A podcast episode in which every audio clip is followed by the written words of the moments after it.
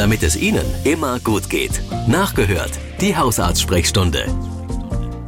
Wissen Sie eigentlich, was richtig frustrierend sein kann auf Arbeit, wenn man äh, da ist und hätte wirklich gerne Urlaub? Dann kommt einer aus dem Urlaub zurück und so sieht so derartig gut erholt aus.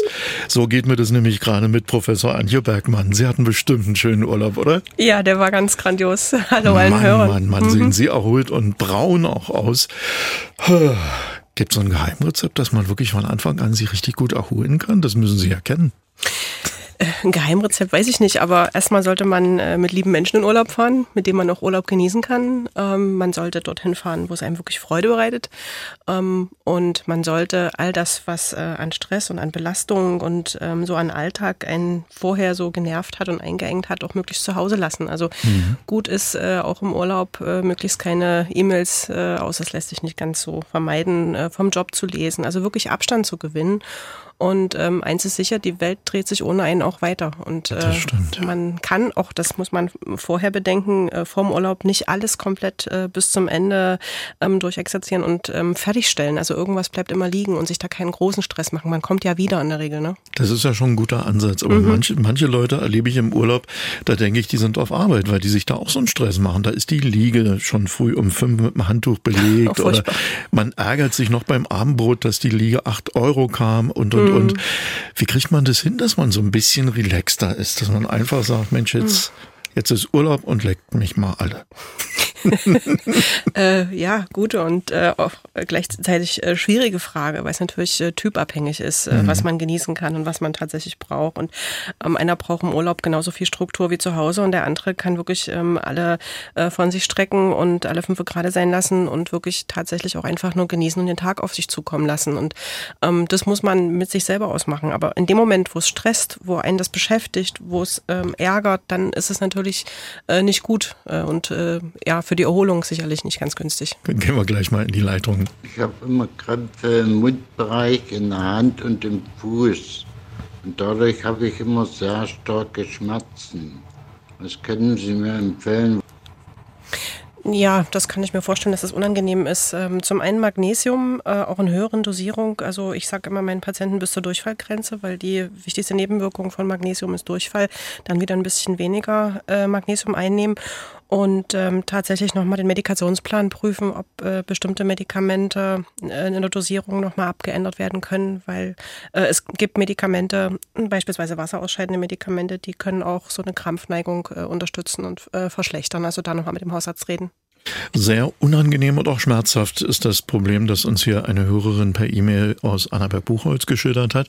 Sie leidet äh, schon seit Jahren an häufigen schmerzhaften Blasenentzündungen. Das ist echt was Schlimmes. Und äh, nun haben ihr Bekannte erzählt, dass es sogar eine Impfung gibt. Und jetzt wüsste sie gern, was ist denn das für eine Impfung? Stimmt es und äh, kann die wirklich helfen? Ja, es gibt tatsächlich eine Option, äh, dass man äh, versucht zu impfen, also Bakterienstämme, äh, die natürlich abgetötet sind und nicht mehr ähm, bedrohlich, ähm, impft, um dann eine Immunantwort schneller zu erreichen beim nächsten Kontakt. Ähm, die Impfung zahlen leider die Kassen nicht, aber es kann durchaus sein, dass es im Einzelfall gut hilft. Also mit dem Hausarzt mal reden. Sind drei Impfungen in einer bestimmten Zeitfrist und hilft vielen Patienten zumindest diese die Häufigkeit der Blaseninfektionen so ein bisschen äh, herunter ähm, zu dimmen und ähm, gleichzeitig natürlich auch schauen, ob äh, mit der Schleimhaut alles in Ordnung ist. Also gerade im ähm, Alter nach der letzten Regel, also in der Menopause, da vielleicht auch nochmal mit dem Gynäkologen sich zusammensetzen. Ähm, Gibt es Präparate, die die Schleimhaut wieder ein bisschen aufbauen und Durchblutung verbessern, weil das auch ein Barriereschutz ist. Und dann mit dem Hausarzt natürlich oder Gynäkologen auch reden über äh, bestimmte, ja, ähm, vielleicht Hygienemaßnahmen, die man übertreibt oder eben auch Sexualpraktiken, die dazu beitragen, dass man häufig Harnwegsinfekte bekommt. Es gibt ja nicht nur Erkrankungen, wo man mit Schmerzen, mit körperlichen Schmerzen zu tun hat, sondern das kann ja durchaus auch auf der Seele Schmerzen bereiten. Das äh, tut genauso weh, nur eben auf eine andere Art. Und da geht es hier um die Frage eines Hörers aus Dresden, schon seit ein paar Jahren. Da hat er Stimmungsprobleme. Er neigt dazu, sehr cholerisch zu werden. Das sind nahezu Anfälle. Dann ist er auf der anderen Seite aber oft niedergeschlagen und antriebslos. Der Hausarzt hat gesagt, es könnten sogenannte Männerdepressionen sein und hat verschrieben, Fluoxetin. Das nimmt der Hörer jetzt seit drei Monaten. Die Stimmung hat sich stabilisiert. Er fragt sich aber, wie lange muss er denn das Medikament nehmen? Er hat auch Angst, sich daran zu gewöhnen. Also die gute Nachricht ist, man gewöhnt sich an Antidepressiva nicht. Äh, die schlechte Nachricht, man braucht die relativ lang, äh, damit man die offensichtlich hier gut eingetretene Wirkung äh, nicht wieder zurücknimmt. Also ähm, wir reden da von ungefähr einem Jahr Behandlung und dann mhm. äh, ein sehr, sehr sanftes Ausdosieren und Ausschleichen vom Medikament. Äh, Männerdepressionen kann ich jetzt wenig damit anfangen. Ähm, es ist schon so, dass bei Männern und Frauen manchmal sich Depressionen anders zeigen, aber gut, er ist ein Mann und der hat die Symptomatik, vielleicht hat der Hausarzt äh, den Einstieg dahin geschafft, dass es ein bisschen annehmbarer ist. Ne? Ist ein Medikament, was gut hilft, er soll es ausreichend lang nehmen und eine Psychotherapie unterstützen, denke ich mal, ist auch wichtig. Und da habe ich hier eine Frage von einem Hörer reinbekommen vor, ein paar, vor einer Woche, da hat er unter der Haut etwas entdeckt äh, im Bereich des linken äh, Schlüsselbeinknochens. Da hat er so ein verschiebbares kleines Knubbelchen gefunden, drei bis vier Millimeter. Schmerzen hat er da keine, sitzt äh, direkt unter der Haut. Er hat sich gleich beim Hausarzt gemeldet. Der Termin liegt jetzt aber noch ein bisschen hin, den er bekommen hat, zwei Wochen. Er macht sich aber große Sorgen, liest viel im Internet, hat auch selber so ein paar Theorien entwickelt, die ich jetzt aber mal weglasse. Äh, wir verkürzen das Ganze. Haben Sie einen Rat? Er macht sich große Sorgen, 52 Jahre alt ist also ein ganz junger Mann. Ja, wenn also ein, äh, ja, eine Auffälligkeit ist, die nicht innerhalb von kurzer Zeit, also zwei bis vier Wochen wieder weggeht äh, oder irgendwie verbunden ist, zum Beispiel mit einem Infekt äh, im, im Ohrbereich oder äh, im Kieferbereich, bei den Zähnen, äh, wo ja Lymphknotenschwellungen ähm, häufig sind, äh, dann sollte man das auch abklären lassen. Deswegen ist es alles richtig.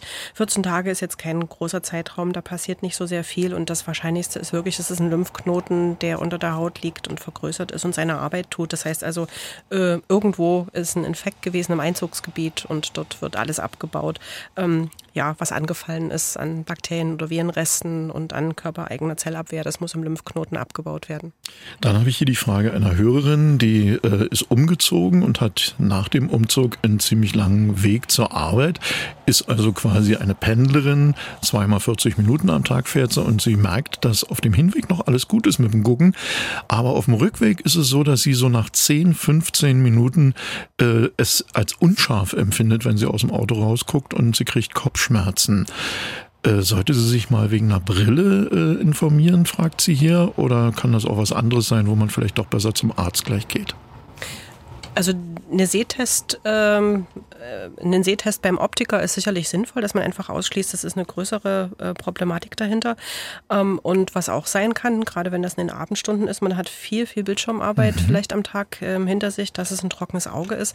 Das heißt also, dass der Feuchtigkeitsfilm verändert oder ähm, ja, fehlend ist und äh, das macht oft auch so einen Schleier vor der Netzhaut, also vor der ähm, Hornhaut und deswegen ähm, durchaus einmal einen Sehtest und äh, dann mal mit dem ähm, Hausarzt oder mit dem Augenarzt sprechen, was man machen kann. Und ein Hörer, 40 Jahre alt, hat sich bei uns gemeldet, ist eigentlich gesund, keine Allergien, keine Krankheiten, die ihm bekannt sind, aber seine Hände sind teilweise feuerrot bis violett, gerade wenn er steht und die runterhängen lässt oder äh, im Auto sitzt und die Arme so nach unten hat, nimmt er die dann hoch, dann geht's recht schnell, dann werden sie wieder hell.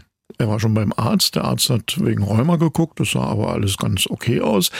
Äh, nur hat er geraucht zu dem Zeitpunkt. Der Arzt hat gesagt, lassen Sie das mal.